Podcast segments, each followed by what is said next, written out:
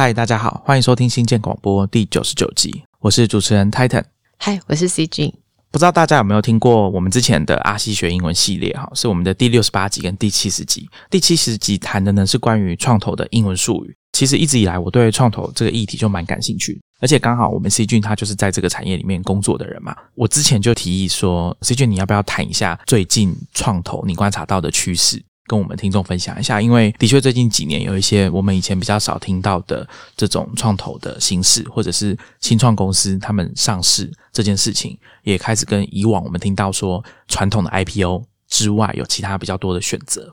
所以我想说，请 C 君来跟大家分享一下他观察到的趋势，包含二零二零年在疫情的影响之下，他观察到创投跟新创公司之间的互动有没有什么一些变化。但我没想到，他就跟我说。太太，你之前不是有讲一本 VC 历史的书吗？不然我们从那个开始讲好不好？然后我们之后就可以接着讲到你跟我提议的这个比较新的趋势。我其实就有点傻眼啊，因为那本书我们之前应该是在讲电子书的那一集，我可能有跟大家介绍过啊。那本书叫《VC and American History》，VC 一个美国的历史，作者是哈佛商学院的教授 Tom Nicholas，他其实是个英国人。那他主要的研究的领域是创业、创新跟金融。那这本书大家上网去搜寻，或者说点我们 show notes 的链接去看，会觉得说封面是非常的正式，很像是精品的那种感觉。它就是一个精装的绿皮的书，然后封面就是应该有烫金吧，两个大大的字 VC。看起来就很有分量的一本书。我一开始会注意到这本书，是因为我在 Twitter 上面看到有人在讨论。他们读了这本书之后，才发现说，原来创投这个产业，或者说创投这件事情，最早可以追溯到捕鲸这个活动，大概在十八世纪、十九世纪，在美国开始兴起的捕鲸的产业，就是猎捕鲸鱼这件事情。我看了就觉得很特别，所以有把这本书记下来。那后来我也曾经一度想要读这本书，所以我就去 Audible 订了这本书，开始听了前面一点点。后来 C 君就说：“那不然我们来讲这本书。”所以我就真的要硬着头皮开始把这本书听完。那我先跟大家讲，这本书比较是学术类型的著作，它并不是一个有高潮迭起啊，然后故事化非常浓的一本书。所以如果大家要找来读之前哦，可以先有这个心理准备。可能去年底吧，有一天也是逛成品。成品最近外文书也蛮多的，我觉得跟呃原现在英文读者或是外语读者。因为疫情的期间呢，回来台湾的人变多，这个有关。然后有一天，我也是在商业的那个书柜里面看到 VC 这个这本书，然后经过的时候就忍不住就想要把它翻一下，因为毕竟我也是创业以后也跟 VC 这个产业，或是现在也在 VC 工作，所以都会有点好奇，说对啊，我这个行业它是怎么诞生的？它的脉络是什么？尤其是这本书叫 VC and American History，它跟美国的历史有什么相关？所以就是会翻翻他的图表啊，但经过几次我从来没有买过，直到有一天跟 Titan 在聊说要不要做一系列跟创投有关的这种讨论的 podcast 以后，我就想要去成品买，就发现那本书已经被买走了。我很好奇 台湾现在是哪一位读者现在正在读那本书？因为其实我觉得读下来是蛮硬的，因为太多历史资料，它简直就像一本纪录片，但是是。很巨细靡遗的在讲怎么诞生 VC 这个产业，它跟其他行业有哪些相像，它的组成架构，一直到今天怎么影响了美国当代的科技发展。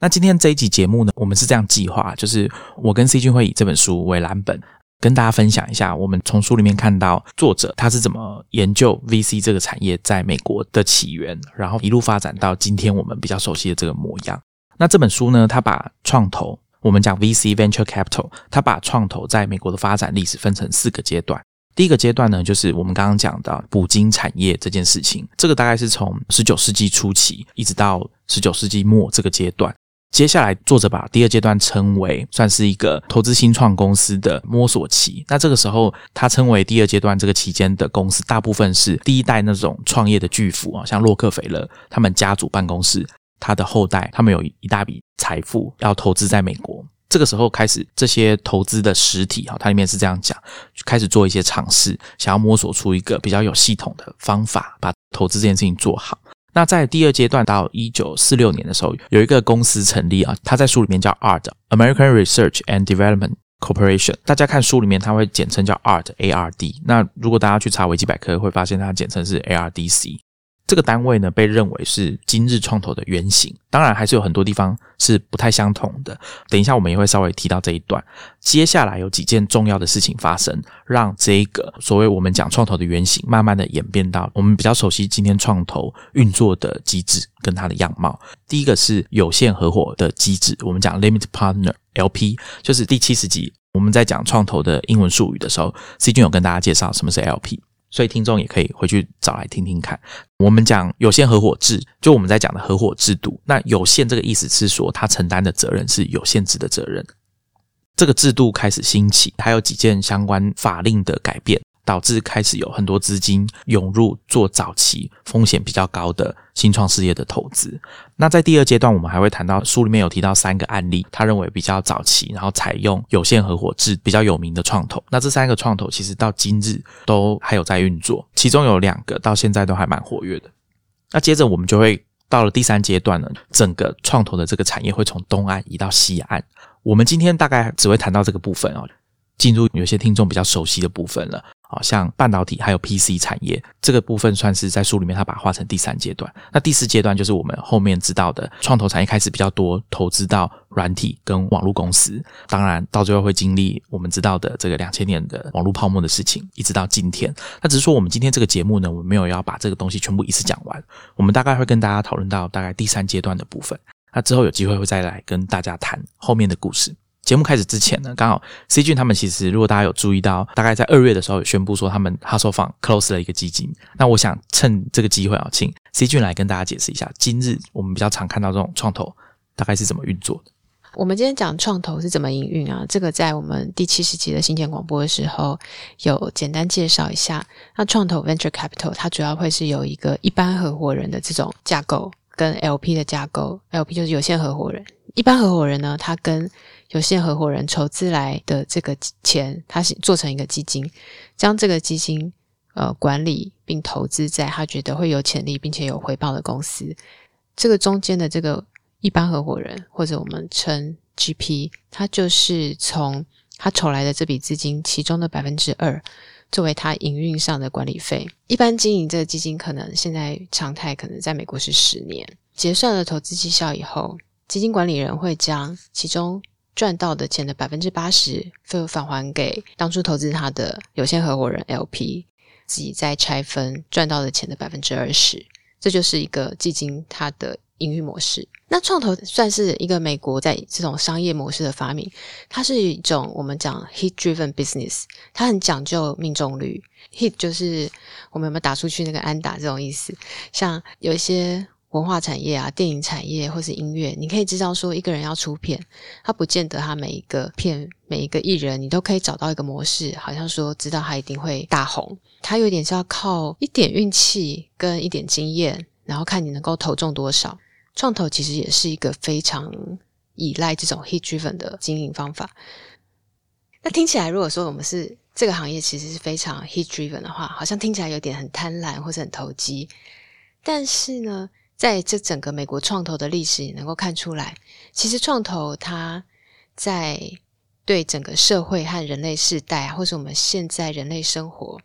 很多面向，它的影响其实非常大。它主要也像是一个中介人，就是把有钱人的资源、资金去投入到一些专业的公司里，然后。他因为是一些一群比较专业的经理人在经营这些资金，所以他能够会去以比较长远的眼光去看，可能会带动我们现在生活的哪些改变。然后，嗯，我想这就是这个产业它在这几十年来影响最大的一个精神。好，那接着我来跟大家分享一下，我刚刚前面讲的捕鲸产业到底跟创投有哪里很相像。根据刚刚 C 君的说法，捕鲸产业其实一开始大概是从十七世纪从欧洲开始发展起来，大概在冰岛啊、西班牙那一带开始有捕鲸产业。接着这个重镇会移到荷兰，还有移到英国。到了大概十九世纪中期的时候，这个产业在美国开始蓬勃的发展。最巅峰的时期啊，全世界大概有四分之三的捕鲸船都是在美国注册的。书里面有提到一个大概在新英格兰地区波士顿南边 Buzzards Bay 的一个地方叫 New Bedford，他就以这个地方来谈捕鲸业，跟大家讲说这整个产业是怎么运作的。那首先我们知道说啊，捕鲸就是有船要出海，所以船上会有船长跟水手，还有中间的管理层。这个船要能够出海，首先要有船船东，还要有资金。这些船员出海中间要有补给，那这些资金都要从投资人那边来。当时十九世纪那时候开始，新英格兰地区有一些比较有钱的，像是银行家，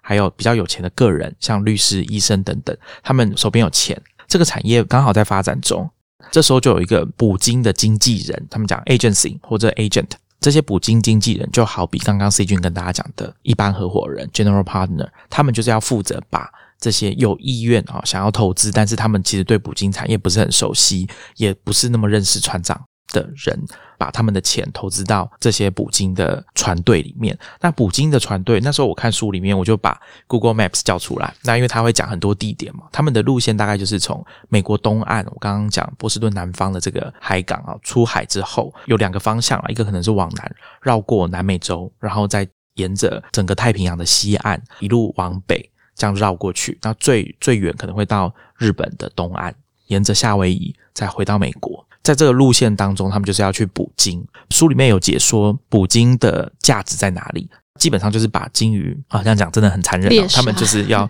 去猎捕鲸鱼嘛，然后把鲸鱼身上可以用的东西在船上先把它做初步的处理之后。把比较有经济价值的东西运回国去销售，赚到的钱再来做分红，也就是刚刚 C 君有讲的，说创投在投资的时候，他们有结算获利的时候，当然原本的投资人就会分到大部分赚到的钱，剩下的呢一部分就是捕鲸的经纪人可以分到。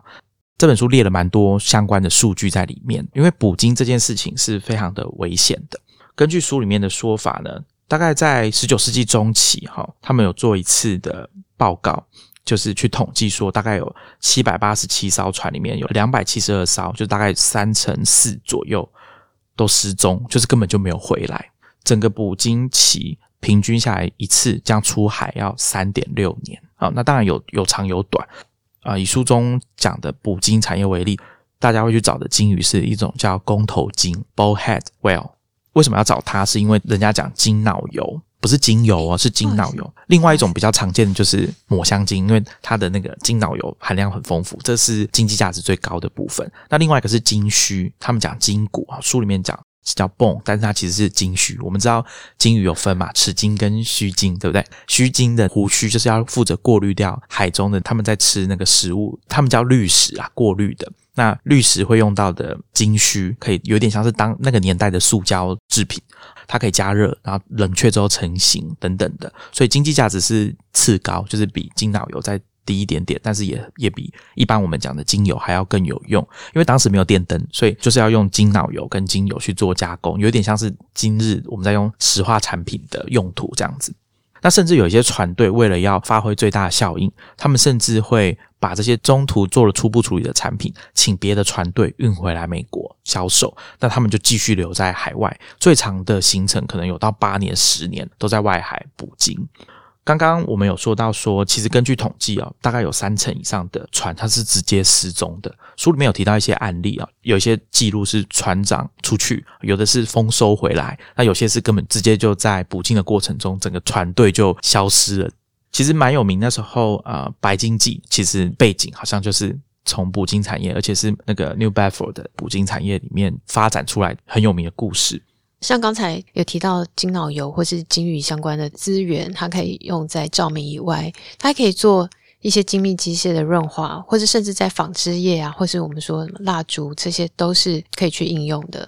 对啊，那这么危险，就像他刚才讲的，一趟可能出去都不回来。为什么这么危险的行业还是有这么多人愿意前仆后继的投入？根据书里面的资料，像譬如说一八五四年，当年的捕鲸收入就可以达到一千。零八十万美元，一千零八十万美元的那个价值，在今天可能比作是三亿美元这样子的一个产业收入，而且是净收入 （net income），把成本那些都已经扣掉了之后，还有这么多。根据他们的统计，从一八五三年到一八五七年之间，每一年的捕鲸收入都可以占整个捕鲸船队资本大概百分之五十 percent。我们讲说啊，就可以赚半个资本额，所以几年之内你就可以回本了，然后开始赚钱。那时候呢，在在刚刚 C 君讲一八五四年获利最好的那一年的前一年，一八五三年，纽约时报说，New Bedford 这个地方可能是全美国最有钱的地方，所以大家可以想象一下，说这个概念有点像今天我们讲新竹吗？科学园区哈，平均收入很高的这种感觉，对对对。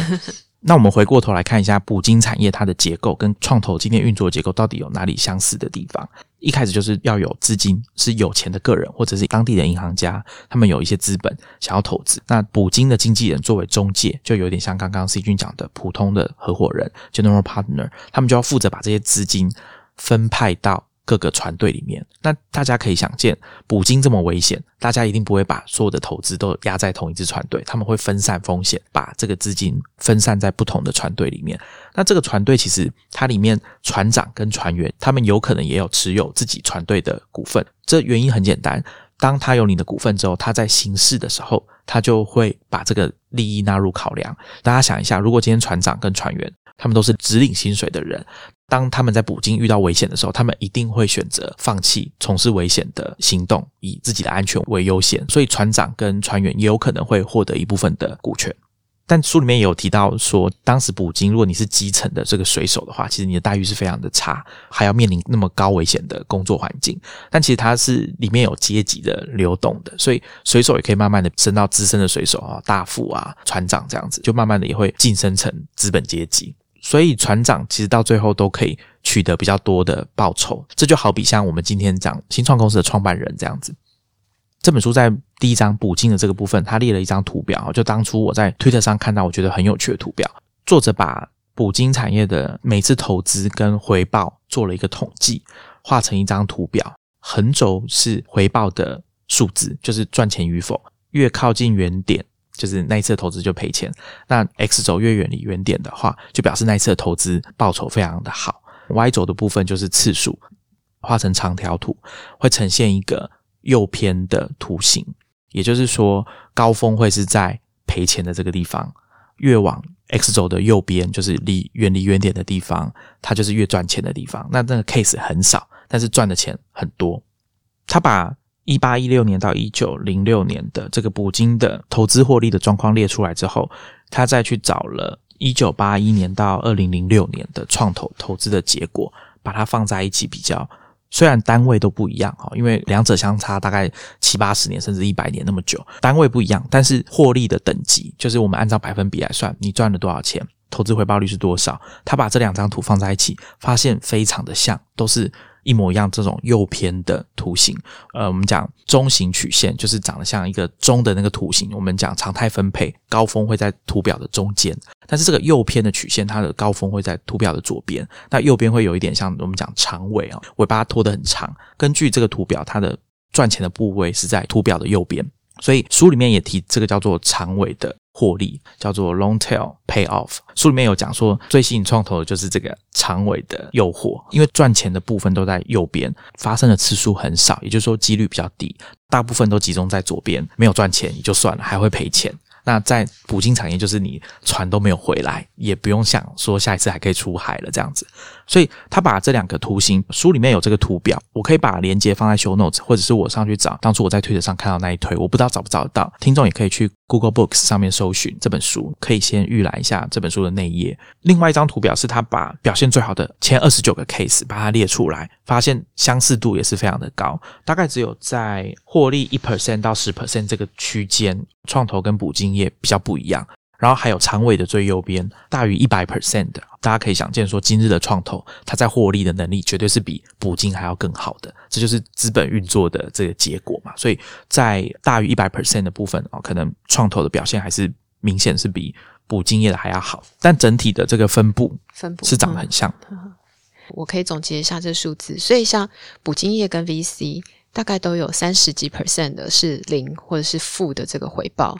超过百分之百的回报大概都只有一 percent 到三 percent 之间。所以除了分布很像以外呢，我想那个捕鲸还是比较危险，因为它虽然可能满载而归，但是它也有可能无功而返，甚至丧命。那这个就是风险真的还是比较高，所以它必须要有一个比较高的诱惑，激励船队的那些行程，以免他们会为了说啊，今天我们不亏钱，然后改变我们的策略，调整航线。啊，找个地方中停，我们获得一个比较中等的收益就好。所以整个捕鲸产业其实也是，你看在茫茫大海里面要怎么找到这些非常有价值的鲸鱼，就是我们在讲创投是不是跟捕鲸一样，它是一个命中率非常非常难估计的一个行业。所以我们可以总结一下，捕鲸业它要成功有什么呃要素？当时他们去搜集了这些资料以后，发现说，首先他要有刚才讲到的长尾的收益，虽然机会不高，但只要有非常高的收益的机会，就还是会有人愿意投入。那第二个是以中间人这个经纪人为中心的一种组织结构，第三就是它的奖励机制，这三个必须要能够相辅相成，所以捕鲸业的生产力就可以提高。那提高以后，它的结果其实就让美国在这个捕鲸产业呢主导了全球市场。这其中又有另外一件事情很相像，就跟美国创投业现在在制霸全球的这个创投产业，这有点类似。他们的成本跟佣金的分配，其实跟创投也很像。他们每一次投资在团队上面的资金，大概有二点五 percent 要用在装备啊、补给这些费用上面。就好比刚刚 C 君讲的，创投募集到的资金大概有两 percent 要用于作为管理跟营运的费用。再来，产品销售额的佣金，好，大概会分配十五 percent 出去。这个部分跟 C 君讲的有一点接近啊，就是二十 percent。这个分布感觉也跟创投有点相似。那还有他表现好的团队，他未来就可以是说，哎，我想要再提高一下我的这个管理费跟我的这个分配的佣金，这跟创投也蛮像的。对，那当时其实有一些银行的总裁啊，或是董事哦，他们自己其实就是捕鲸的经纪人，或者是他们跟捕鲸家族很熟悉，所以他们可以作为投资人跟捕鲸业者的中介。然后我刚刚前面讲说，创办人就很像船长，就很像新创公司的创办人，船长也要负责去找。他认为可以合作的好的水手，他的船员就有点像是新创公司在经营的时候需要去找好的人才一样。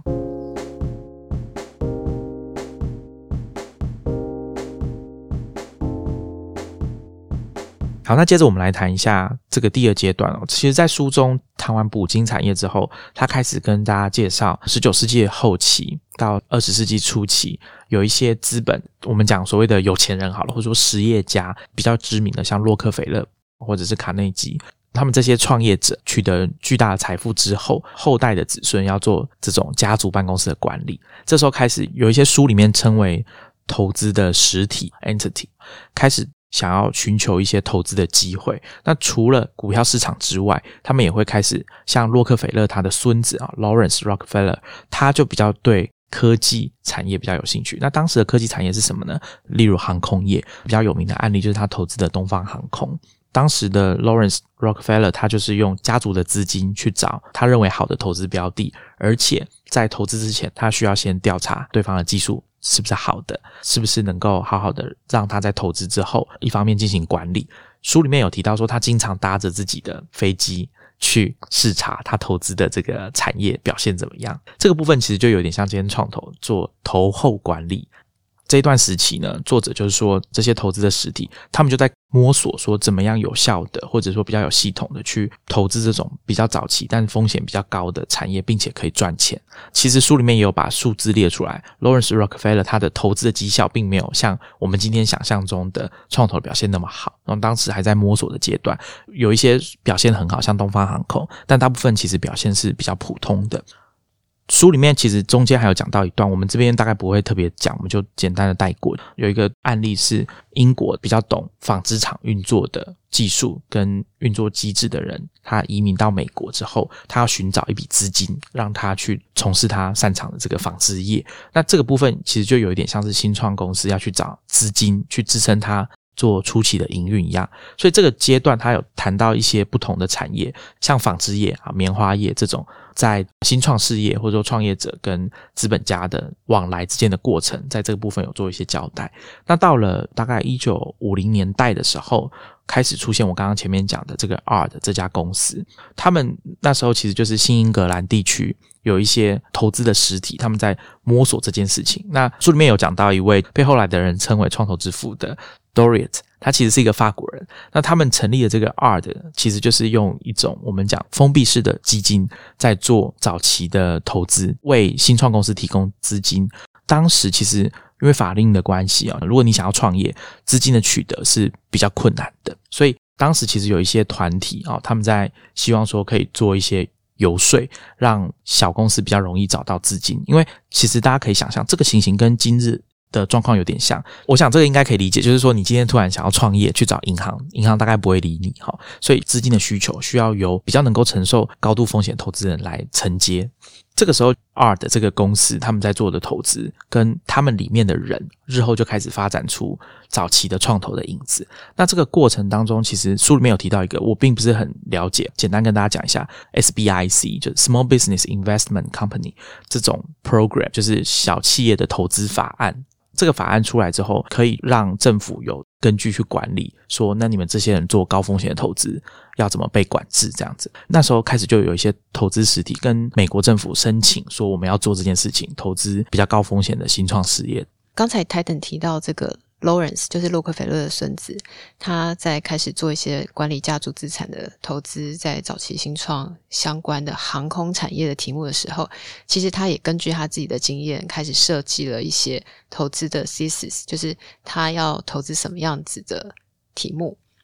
还有他设定一些他投资的标准。他也是一个比较早开始设立我们讲阶段投资，就是现在我们所说的 milestone 式的投资。那也会开始对这些新创公司做滴滴，就是我们说 due diligence 尽职调查。那他设定了哪些投资的目标呢？他是像说，如果这个公司它已经成功开发，它还是不是有持续成长能力？他希望他投资的公司是可以在他既有的业务上继续开发，不需要是一个全新的公司。所以他希望说，投资的资本可以大于三十万美金，所以他不是一个投种子期的基金。另外，他也很重视是不是有一个称职的管理团队。在经营这个公司，最后呢，他很在意的是这个新创公司能不能拿到政府订单的期望。其实他也是代表了他在做这个生意的时候，是不是知道谁会是你的客户。所以虽然他做了这些比较新形态或是更有系统化的投资的方向，但其实他的五十九笔投资里面，还是有四十四 percent 并没有正面的回报。这些家族企业，就 family office，它也跟美国创投的起步。是非常关系密切的，因为像刚才提到，Lawrence 他会开始做投资对象的尽职调查，他也会去管理这些 portfolio，就是他所投资的公司，期待说未来可以有长尾中的很可观的回报，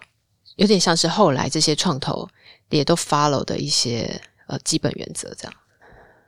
所以，像阿尔达，他其实是在波士顿经营，他想要有点像活化他们当地既有的产业。那他希望有点尽到自己的公民责任，能够为他们这个 New England 的企业和地区做更多发展，提供这个资金的缺口。当时的这个新英格兰区啊，其实有他们的财富的百分之四十五，其实是放在信托公司跟保险公司。但你知道，像这种的专业的投资公司，他们的投资观念是比较传统，而且必须要合规，就是你不能投资的太冒险，你需要就是把这些钱拿来放比较保守的投资。所以在这种投资的基本环境下，为什么会产生 ART 这样子的机构？因为他认为说，资金如果直接投入在一个比较失败风险高的呃题目里面的话，其实对就是对当时的那个投资环境是比较难接受。所以你交由一个比较专业、特别又愿意去投多元角度的公司来经营的话，他可以拿这些富人的钱帮你间接投资十五到二十家公司。如果其中有四五家失败，那也没有关系，只要其他家能够赚钱就好。当时他们也设定了一些投资准则，认为说怎么样可以找出有潜力的公司。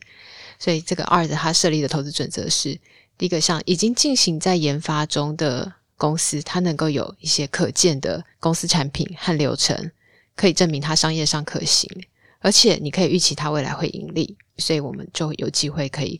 获得投资的回报，所以那二子呢，他们就从东岸开始投起，然后逐渐投到全美国。那西岸有非常多的案源。我们如果说今天要做一个创投，其实你非常在意就是你的案源在哪里。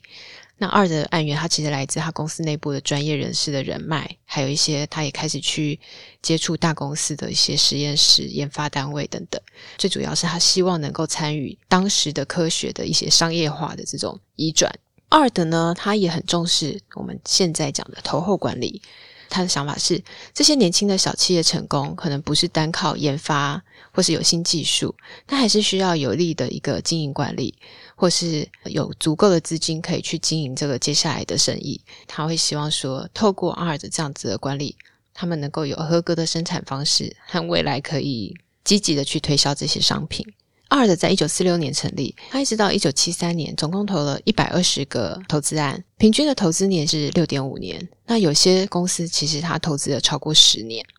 我们刚才讲说，像现在的创投其实是像。LP 有限合伙人收取管理费，但二的呢，当时还是一个在摸索怎么找寻自己盈利的方式的一个新的单位。他当时是向他投资的公司去收取管理费来支付自己的薪资，但是他还是会提供这些创始人一些奖励机制，鼓励他们在创业的时候能够有机会把自己的公司做得更好。二在一九五七年，他投了一个非常成功的一个案例，他投到一家叫 Digital Equipment，他的命中足以去抵消他其他亏损的投资，也是因为投资了 Digital Equipment，让二建立了一个在创投开始的这个地位。Digital Equipment，它就是有两个 MIT 的学生想要做出电脑模组和 IBM 当时这个小公司来竞争，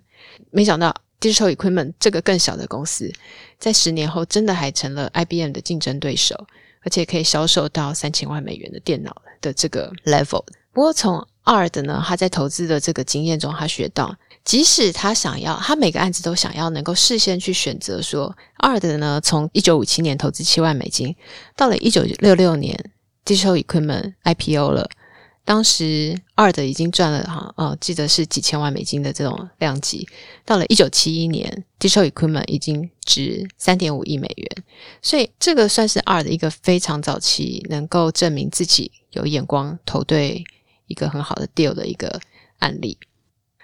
那我补充一下好了，刚刚讲的 Digital Equipment 啊，它的两位创办人，其中一位叫 Ken Olsen，他是电脑产业算先驱人物，但是他当年也讲了一句很有名的话哦，就是我之前在我们九十一集，我们应该关注足以成为寻常的新奇哦那一集有提到的 Ken Olsen，他当年有讲一句话，在一九七七年的时候，他说 There is no reason for any individual to have a computer in his home，哦，就是当时电脑还是一个比较高价位，而且是给企业组织在使用的。产品啊，并不是一般人负担得起，或者说被认为说一般人有需要使用电脑，所以他就讲了这句话，就说哦，其实完全没有理由说一般人需要家里也有一台电脑。对照我们今天后来的发展哦，大家可以感觉到说哦，他可能判断错了，而且实际上呢，他讲这句话的时候是一九七七年，那在大概两年前还三年前，有一家公司在新墨西哥州成立了，那家公司叫微软啊，它的目标就是我要让每个家庭的桌上都要有一台个人电脑。它的软体就是要在那台个人电脑上面运作，所以大家可以想到说，其实时间点是很接近的，但是不同的创业者他们对于未来的想象是完全不同的。接下来呢，二的成立的时间大概一九四六年，后来二十世纪中期之后，开始陆陆续续有几家公司在书里面的案例是说，他们率先采用了有限合伙制度。那它里面举了三个创投。第一个叫做 DGA，就是 Draper、Gather 跟 Anderson 啊，这三个创办人他们合伙的创投公司。这个 Draper 啊，其实就是我们在第七集二写里面跟大家讲说，有去投资 Theranos 的非常有名的创投 Draper，就是这个 DGA 的这个 Draper。这三个人其中有两个都是有军人的背景，那同时也读过商学院。那另外一位呢，其实也是在国防产业里面工作的。这三个人一起组成 DGA 这个创投之后，他们当时使用的分红跟管理费的架构以今天的眼光来看是非常的优渥的，可以这么说。那 DGA 他们是一九五九年在加州 Palo Alto 成立的，也就是苹果的发源地这个地方。当时他们算是很早期采用有限合伙制的创投。我看书里面的资料。他们投资的报酬的条件比今天的创投好很多。他们的利润拆分，就是投资赚钱之后，跟有限合伙人要做拆分的时候，不然我们刚刚我们前面有讲嘛，有限合伙人可以拿到其中的八成，那剩下的二十 percent 给负责营运创投的普通合伙人来分红。可是 DGA 他们的条件是，他们可以拿到四成，这是非常高的，等于是说 LP 拿到钱比今天少了三分之一，非常的多。但是回过头来看这些数据啊，书里面也有讲，DGA 他们那时候的投资的表现其实并不是很好，特别是这个第一代啊，就是这三个合伙人他们负责管理基金的那个时期啊，其实投资的表现是比你投资标准普尔指数还要来的差的，而且可能差蛮多的。所以你就算可以分到四十 percent，也是要争气。对，这样子讲起来，LP 好像损失更多了。那书里面也有列出来说，他们那时候有一些投资的原则，跟 C 君刚刚讲二的，其实有蛮多都蛮像的，跟今天的创投也都很像，就是他们会聚焦在很明显有潜力可以继续成长的产业跟技术。不过 DGA 有一点不一样，就是他成立的时候，他自己是去筹资了六百万美金。这个金额，他其实希望他能够投资在中子轮或 A 轮，每一次的投资大概是花十万到二十万美金。那有时候他也会去担任像是帮这些公司做贷款的担保人，就是希望说能够透过自己帮助这些公司获得更多他成长时候需要的资金。DJ 有一点就是，因为他成立在 palato 嘛。就在 Stanford 这大学的所在地，那透过 Stanford 的附近，他开始发现他们有一些不断扩张的一些科技产业，可以联合一些商业学术或是政府的利益一起去开发，所以他们呃透过这个 Stanford 的工业园区，就一起协助这个地方能够发展一些有愿景的一些单位。虽然他们能够设计一个更能够激励投资团队的机制，不过像刚刚泰腾说的，因为他们回报很低，所以呢，这个创投它也凸显了。即使是这种有限合伙制度提供很高的收益的这种激励，但在我们看一个投资早期公司的时候，你还是很难找到一个非常有系统化的方法去找到怎么样可以让你获得长尾的收益。那有趣的是呢，这个基金 DGA 它在一九六七年就结束了。可能多少也是因为他觉得说，呃，他们的投资并没有如预期的，就是有丰厚的回报。不过呢，隔年 就是一个新的时代开始。一九六八年，有一些年轻的科技公司开始在戏谷、在 Stanford 附近开始爆炸性的成长，包括现在我们能够熟知的一家公司叫 Intel，就是在一九六八年成立的。书里面也有讲的确算运气不好。对，所以你回头看这些投资，还真的很难预期，就有点像你在茫茫大海，你不知道哪一年或者是在哪一个方向、哪一个题目找到有潜力可以让你有丰厚回报的公司，而且你还要等。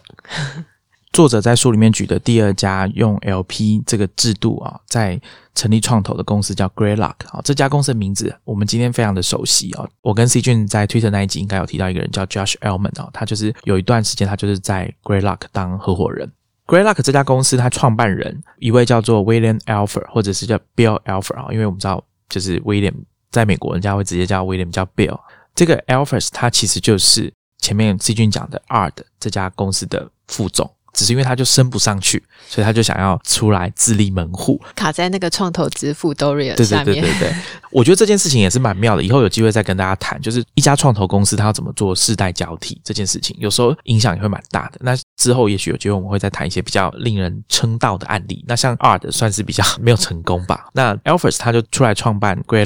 Greylock，Greylock 是他住的地方的一条路的名字。跟我们刚刚讲 DGA 传统合伙公司这种 firm，通常就是会讲像律师事务所、会计事务所，直接用创办人的姓去命名这样子。Greylock 他这样用街道命名，也是后来蛮多创投或是这种 LP 机制的架构的单位，他们也会拿自己的地名或者是街名做他们的 firm 的名字。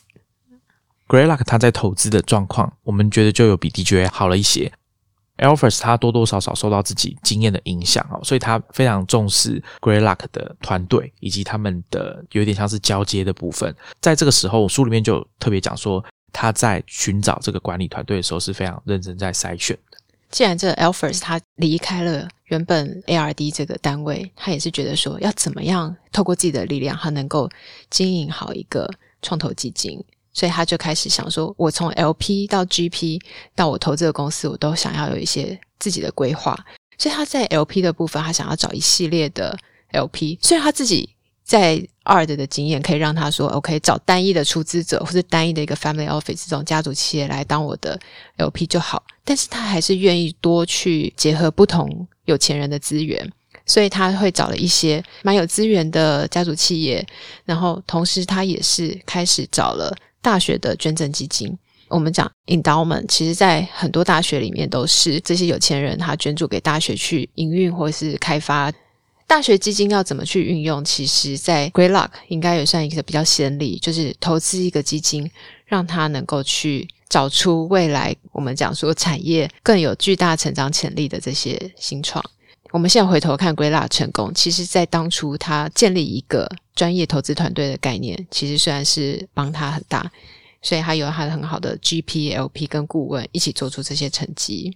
他的 LP 其实还包括当年他很多在 ARD 的同事啊，或商业伙伴，像包括当时已经算是有名的 Sherman Fairchild，是那个快捷半导体的创办人。那也有当时在 IBM 当总裁的一些这种专业经理人，所以都是这个 Greylock 的早年的 LP 的投资网络。Alphers 呢，他希望说他建立一个有限合伙的这种基金，他的投资架构是这样，他希望这些家族办公室可以只要担任那个 Greylock 的管理公司的董事就好。担任董事，你就可以获得这些投资的资讯。但是投资的策略呢，就要交由基金管理的专业经理人来做比较专业的管理跟投资。所以董事只要帮助制定策略跟监督执行。但是呢，投资基本上都需要经过一般合伙人，就我们说的 GP，他们要一致同意要投资，才能进行投资，或者是要出售他们手中的投资。这样，所以 Great Luck 的这些。专业投资团队其实都是他从哈佛商业学院找来的一时之选的专业经理人。刚刚 C 君有提到，Greylock 他们就是有一点像是奠定一个基础，把 LP 跟 GP 之间的责任划分的比较清楚一点。也就是说，LP 他们有点像我们讲的比较消极的这种投资人，他们就是出钱，但他们不涉及投资的策略，还有被投资的公司的营运，又或者说他们。不会说让 LP 决定说我要把钱投在哪一家公司里面，请把我出的这一份钱全部投到某一家公司，或者是把它分散到 A、B、C 三家公司。这些策略是交由 GP，也就是普通合伙人来决定的。书里面有讲啊说，他们一开始还会常常开会，那后来开会次数就慢慢的减少。书里面也有提到说，Greylock 他们的投资的原则啊，我觉得看起来这几家公司，像 ARD 还有 DGA 跟 Greylock，其实某种程度上重叠性都蛮高的。它里面有讲 Greylock 它有一个状况，好像是因为它投资的公司涵盖范围太广了，所以导致它很难以很熟悉产业的角度去做投资，所以这部分影响到它的投资回报。这件事情，我想作为今日创投的分工来说，很多创投他们在成立的初始就已经把自己想要投资的范围划分的比较清晰了。比如说 C G 他们 Hustle Fund 有说自己就是投早期或者是 Pre C，所以在拟定自己的 thesis 的时候，在后期的这些创投应该这方面都做得比较好。还有投资的领域也会现在。每个基金在成立的时候，通常都会划分的比较清楚，像是想要投软体啊，或者是生技啊、呃硬体啊，现在因为专业分工也比较明确，就会在成立的时候先确定。刚刚有提到说 a l p h a s 他其实很在意说他当年在 R 的没有办法争取到领导人的这个工作，他后来很重视整个。Greylock 这家创投，他们里面大家互相合作的状态，所以其实后来有一个记录，我想他应该蛮骄傲的，就是他找来这些 GP 都没有人离开，或者是去自立门户什么的，就是大家都留在那边，没有一个人是在他还在当领导者的时候离职这样子。Alphers 选择 LP 的成员的时候会找大学基金，后来很多知名大学基金也都跟着参与 Greylock，后续几年基金成立的时候去当 LP，包括像杜克大学。MIT、Stanford、耶鲁或是 Vanderbilt，他们的那个捐赠基金，后来在接下来几十年，大概都占 Greylock 的基金的 LP 成员都超过五十 percent 的金额。Greylock 到现在都还是一个非常活跃的创投基金，在戏谷啊，他这几年投资了，我我举例几个他现在还在当红的 portfolio 公司，像 Dropbox、Airbnb、Coinbase、Discord。或是再早几年的 Facebook、Instagram、LinkedIn 跟 Roblox，甚至像 Musically，就是抖音母公司收购的那个抖音的前身，对吧？都是这几年 Greylock 表现还蛮好的 portfolio 公司。那第三个案例呢，也是跟 Greylock 一样，都是来自东岸的创投公司。那它比较像是代表。还在东岸的这种老钱嘛，就是这家公司它的名字 Van Rock，其实就是 Venture 跟 Rockefeller。那讲到 Rockefeller 呢，我们前面提到的 Lawrence Rockefeller，洛克菲勒的孙子，他的资金一部分也是投到 Van Rock 创投。那它比较特别，跟啊前面 Greylock 还有我们讲 ARD 啊这种基金的方式不太一样。ARD 我们刚刚讲它是 Closed Fund 啊，是封闭式的基金。Greylock 跟 DGA 他们用的是比较接近我们现在讲的创投的这种呃有一个年限的资金。Verock 好像又不太一样。Verock 它不同于 Greylock，是采用。我们讲长青型的基金 Evergreen，因为洛克菲勒家族就是他的 LP，这个 Family Office 他非常有钱，他可以源源不绝的提供这个资本，所以这种 Evergreen Fund 它不受基金年限的限制。当专业的投资团队的 GP 呢，他就可以专注于投资，不用每隔几年就准备说我要再去准备下一支基金，他就有稳定的 LP 资金。这点就和其他八到十年的年限的这种创投基金就比较不同。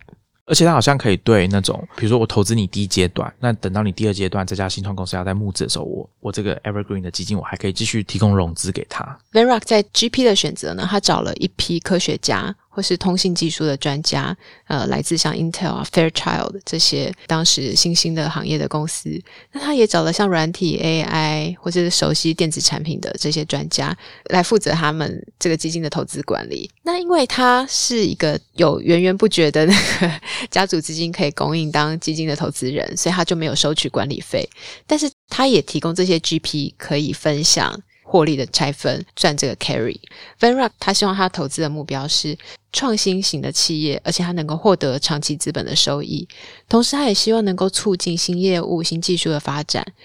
长远来看，希望能够产生社会技术跟经济的效益。和其他创投其实也蛮像，他也会说在怎么筛选新投资，或者怎么做尽职调查，怎么协助投后管理这些 portfolio 公司会提供一些协助。他很在乎一个叫做 visibility to liquidity，他很希望说投资后的这些公司预期这些投资是可流动的。我们说 liquidity 有点像是他未来可以有出场的机会，这个是 Venrock 在他投资的时候就有设定的一个标准。当时 Van Rock 投资的结果，大概有三分之二的投资是赚钱的，三分之一是亏钱的。但是他也是在某种形式上实现了长尾效应的这种投资的实践。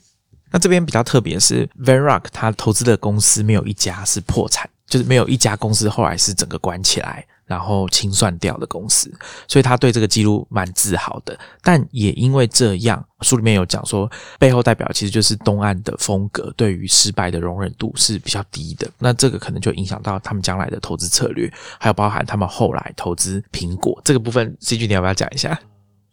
我来讲苹果之前，我先讲一下 Van Rock 在一九六九年，他是 Intel 的第一轮的投资人，他当时投三十万美金。在一九七八年的时候退出，他退出的时候获利已经是一千三百六十万美金。在这个很成功的投资里面，其实 Van Rock 的角色，他串联了 Intel 这家公司的投资人，还有企业家，还有当时 Intel 的早期的员工的人脉等等，成为一个很强力的网络。最终也是有机会让 Van Rock 从这个投资引导到下一个 Van Rock 史上最重要的一个投资，就是苹果。在一九七八年的时候，Venrock 投资苹果二十八万美金，后来很快的他就加码到接近五十万美金，因为那个金额的数字是四十九万九千九百九十八元。我猜也许当时有些什么像五十万美金的那种投资限制，所以他找个几块钱。不然的话，我觉得这个数字蛮有趣的。就三年后，这个投资的金额让他们赚到一点一六亿美金。那投资苹果呢，其实是一个非常偶然的决定，因为我们如果对苹果的历史有一点了解的话，苹果当时其实筹资的这个年代，它是一个还不很稳定的公司，它只是去申请了一个专利，而且呢，苹果还不保证说它这个专利是不是可以取得，也不知道这专利真正的价值。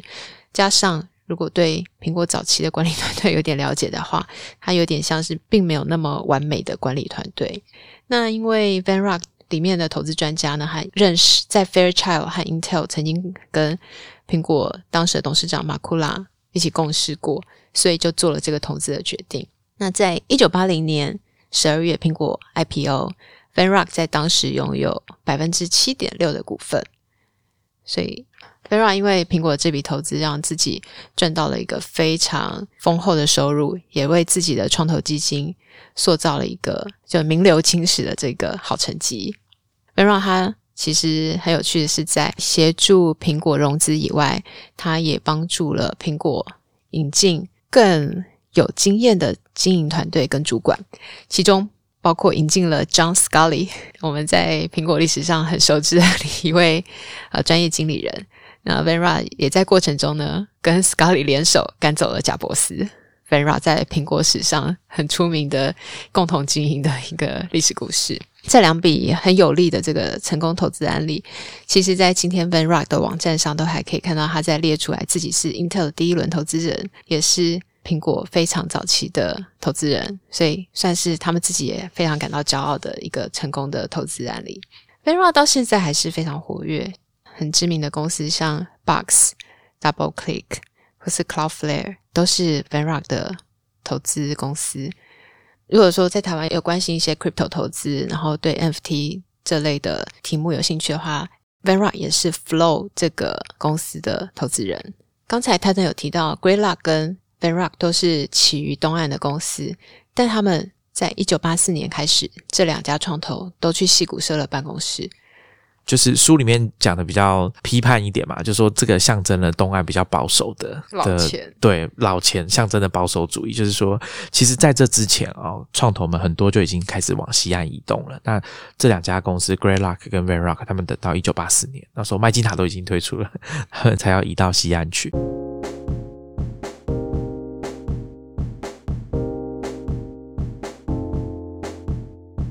在我们往下讲之前，我想要回过头来跟大家谈一下，书里面有提到说，在 LP 制度开始比较成熟，开始有创投在尝试采用的同时，啊，其实美国还有一些制度也导致或者说也催生了创投产业蓬勃发展。从最早期一九五零年代那时候开始，我前面有提到的 SBIC 这个法案，以及开始同样在税收方面做了一些松绑，因为早期这些有钱人他们在做创投投资的时候，其实资本。利得的这个税是比较高的，有可能在某种程度上会让他们不是很想要把钱投资在风险比较高的新创事业上面，这是一个原因。然后再来是普通合伙人的收入，在当时也是被算成个人所得税，那所以会被课的比较重。那在那个时候呢，开始税法做修改之后，普通合伙人的收入。可以被算成资本利得，课的税因此就比较少一点，所以这就吸引到比较多专业人士，他们也愿意加入进来。另外一个更重要的当然是退休基金的松绑，大概在七零年代，可能七七年、七八年那个时候，美国又通过一个法案，可以说是松绑了退休基金投资的范围啊。因为我们知道退休基金是一个国家呃很重要的一项投资，所以理论上来说，或者说通常大家可能不会想要把你的退休金拿去投这个风险比较高的。事业，所以在当时也有做一个松绑之后，这些退休基金也分配一部分到创投基金里面。所以综合以上的这些要素之后，创投这个产业或者说开始比较多人愿意从事创投，也差不多就是在七零年代那个时候，因为一连串的事件，让创投重心开始从东岸往西岸加州迁移，其中一个。呃，蛮有趣的。我后来读了这本书，然后再去查了资料之后，我觉得其实这整件事情说起来，好像原因只有一个哦，就是因为当年发明电晶体的其中一个诺贝尔物理学奖得主 William Shockley 博士，他他因为他是西安出生的人，那他当年是在贝尔实验室，就东岸的贝尔实验室啊，发明出电晶体。那可是他。后来想要回他的老家就近照顾他妈妈，所以他就带了一批人去西岸成立了 Shockley 半导体公司。那这这一批人，因为 Shockley 他的管理风格啊，行事非常有争议，而且对属下可能很不好，所以他底下就有八个人，后来就愤而离开 Shockley 半导体，去寻求资金，也就是 C 君前面讲的 Sherman Fairchild，请他投资他们成立 Fairchild 半导体公司，隶属于 Fairchild 这家公司底下的一个部门。这八个人被 Shockley 称为八个叛徒，这样子是蛮有名的。史上昵称八叛徒的对 半导体先驱。那这个 Fairchild 后来我们去看，它其实也影响了整个戏骨高科技产业，在那个年代以及往后发展，不管在新创公司还是创投产业，都有非常巨大的影响。我刚刚在跟 C 君在录音前就在想说，哎，其实我们这样回过头来看戏骨的产业这样发展下来，或者说其实也不见得只有戏骨。很多产业应该都是像 Fairchild 这样分出来之后，大家各自根据自己的专业去成立相关的公司，回过头来影响这个产业，带动这个产业的发展。虽然我们比较了解的是科技产业啦，但是我相信在其他产业也会有类似的状况。对，但没想到是因为 Shockley 他想要回西安照顾母亲，对，就一个很小的一个因因素，然后造就了接下来非常风起云涌的。高科技产业对，因为这个是蛮关键的嘛，他们是很重要的一些人才。那当然，大环境下还是有一些背景啊，比如说像当年国防部，美国的国防部开始在西岸那边有很多相关的承包商，像应该是美国第一家无线电公司，叫做联邦无线电公司 （Federal Telegram Corporation）。那一家公司就是跟海军签约，开始做一些国防的承包案。那还有我们今天很熟悉的洛克希德马丁。除了刚刚我们讲 Shockley 啊，我们刚刚半开玩笑讲 Shockley 的原因之外，其实整个大环境还是有影响的。比如说，当年国防部在西岸有很多国防业的承包商，以及斯坦福大学他在当地培养的这种算是创业家的摇篮嘛。刚刚 C 君有讲到 DGA 在西岸跟斯坦福大学有合作的这件事情，我在想，我之前读贾博士传的时候，它里面有提到说，其实当年。啊，Stanford 有一个教授啊，叫做 Frederick Terman，他就是向斯坦福大学提议说，把大概有一百多公顷的地拿来做这种硬体创业的算实验场，专门跟当地的新创公司合作，提供他们有点像我们今天讲的 co-working space，我不知道可不可以这样说。新创园区对新创园区，那其中最有名的就是 HP，就是我们现在知道的惠普公司，他们当年就是有在那个场地，就等于是呃进驻在那里面这样子，有一段进驻在里面一段时间。还有一个就是当年一九四四年的退伍军人法案，让战争结束之后的士兵军人可以得到进一步的辅导，让他们回归社会这样子。那其中一部分就是辅导他们去就学。后来很多人都成为工程师，也成为科技圈需要的那种人才库。综合这以上的因素，让整个创投产业从东岸慢慢的移向西岸。那西岸他自己有一个比较开放的文化，这个这个很特殊的文化背景，也是造就西岸后来因为在拥抱高科技或者新技术，或是各个各地来的这种新移民的这种呃氛围下，西岸成就了一个更多元的环境，然后欢迎这种创新和创业的这种 idea。其实当时也搭上西岸的嬉皮文化。那还有反战的运动，所以其实当地的文化是比较开放的。那我们也知道，比较开放的环境跟文化是有利于创新的。好，那我这边先总结一下我们今天跟大家聊的东西。我们今天讲的东西，可能相对对大家来说，包括我们自己哦，都是比较不熟悉关于创投的那个面向。我们从最早期十九世纪的捕鲸业开始讲，说它跟创投之间的相似度，以及中间开始出现一些影响创投诞生或者说蓬勃发展的一些关键的因素，包含有限合伙制 （LP Limited Partner） 这个制度，以及我们有带大家看早期被视为创投先驱的那几家公司，包含 ARD。DGA、Greylock 还有 Vanrock 这几家早期的创投，那其中 Greylock 跟 Vanrock 他们是来自东岸的创投，以及在美国的立法做了哪些改变，导致有更多的基金、更多的资金愿意投入创投，像比如说放宽退休基金投资的内容，以及税法的改变，还有。包含整个大环境的变动之下，创投的重心是怎么从东岸慢慢的移到西岸，并且搭上了我们比较熟悉过去高科技产业发展的趋势。作者 Tom Nicholas 在他的书里面有讲到，经过这一番研究之后，他总结出五个要点。第一个就是刚刚 C 君讲说，其实创投的收益是很难被预测，它是很零星少见的。但是，一旦发生了，它极有可能可以 cover 你过去所有以来表现不好的记录，可能都因此而得救。像我们刚刚讲 Van Rock，它其实在投资苹果很成功，可是书里面把苹果从统计里面移开之后，它的投资报酬的表现就变得很普通。所以每一次的这种记录，其实都投都呈现出作者在最前面讲的这种长尾的诱惑啊，长尾的回报在创投产业里面的重要性。而且他觉得有一个倾向是，这种东西它其实虽然过去的这些创投一直想要把它系统化，一直想要找出这个模式可以稳定的。提供超额报酬给这些创投的 LP，可是其实这件事情一直到现在哦，都比较没有那么成功。与其说哎，我们有一个公式什么的，但其实现在看起来，这创投的投资还是比较多是在人的这一面，跟一些偶然组成的结果。那其他几个要点，作者认为说，这种发展的偶然性，像刚刚我们讲说，Sharkley 他为了想要照顾自己的妈妈，从东岸回到西岸这样的一件事情。再加上其他同时间在那个时空背景下发展出来的样貌，比如说包含西岸当年发展起来的文化背景等等的，都并不是一个可以轻易被复制的条件。那另外一个就是创投，我们刚刚这样讲下来，我自己读这本书的心得之一就是，看起来政府在立法、管理、投资，甚至税法的方面。对创投的产业都有很大的影响，所以这件事情比较特别，是我大概可以了解，但没有想到说这个效果是这么显著。就是创投之所以可以在美国这样兴起，其中很大一部分跟政府在立法上面的改变有很大的关联。他是直接说创投产业可以制度化，一部分的原因是政府政策的影响。所以这个我想，呃，应该也是我们在看创投，常常聚焦在创投本身，他们怎么投资，他们的原则是什么。但其实时空背景很多有可能是跟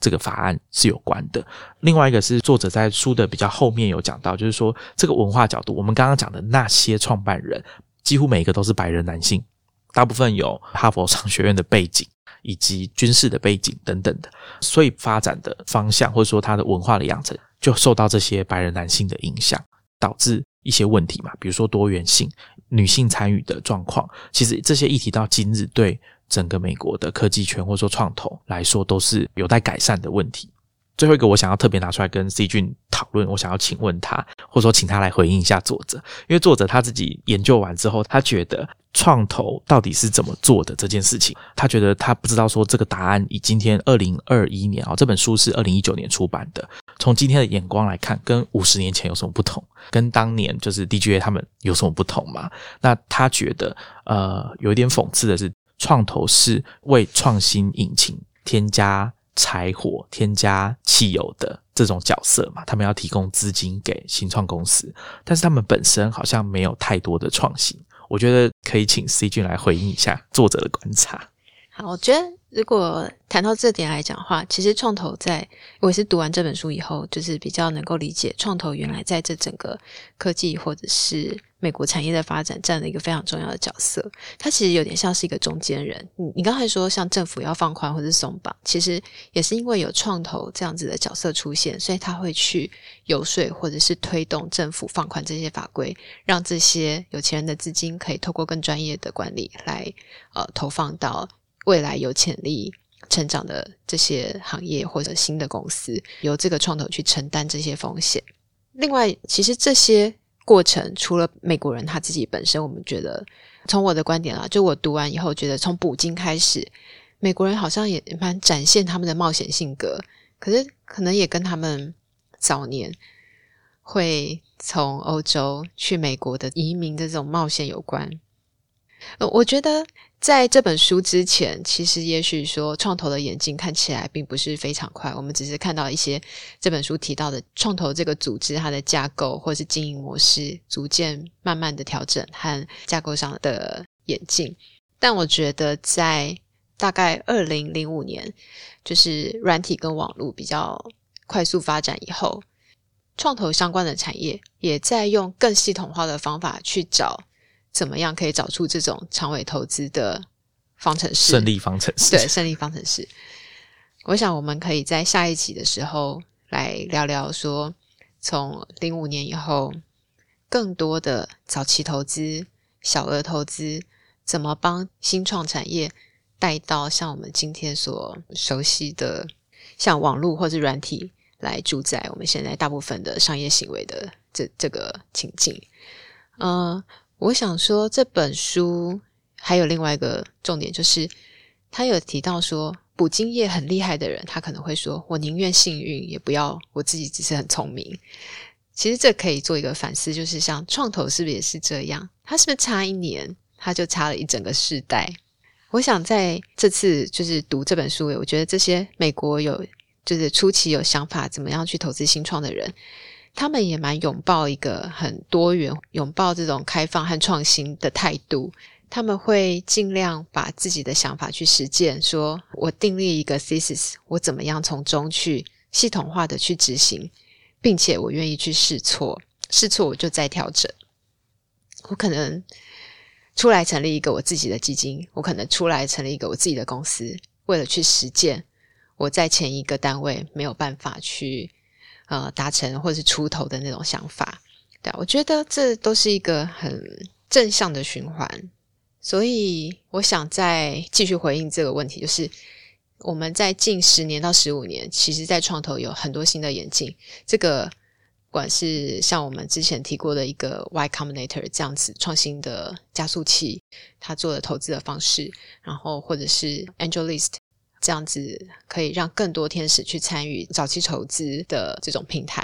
以至于到现在这几年比较流行的个人投资的个人基金，或者是很多元的公司出场方式，这都是一些在创投和新创的投资的这个生态下面一直去尝试出来的新的机制。那我觉得戏骨也是在这个很大很快速的这个新创的风潮里面，持续带着大家去尝试，或是说试错，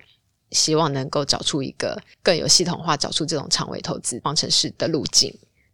刚刚前面有说这本书把创投的发展史分成几个阶段嘛？那我们刚刚这样子一路讲下来，其实只讲了两个阶段，再多一点点而已。那第三个阶段，我们刚刚算讲了一半，就是说创投开始从东岸移到西岸。那在移到西岸这个过程当中，包含刚刚前面讲的 Fairchild 半导体，他们释放出一批人才。这些人除了 Robert Noyce 跟 Gordon Moore 成立 Intel 之外啊，其实还有很多 Fairchild 的其他的员工，曾经跟这些人共事过的人，他们有些人加入了 Intel。有些人成立了创投，这些创投会引发我们后来呃，可能整个九零年代一直到今天后续的影响。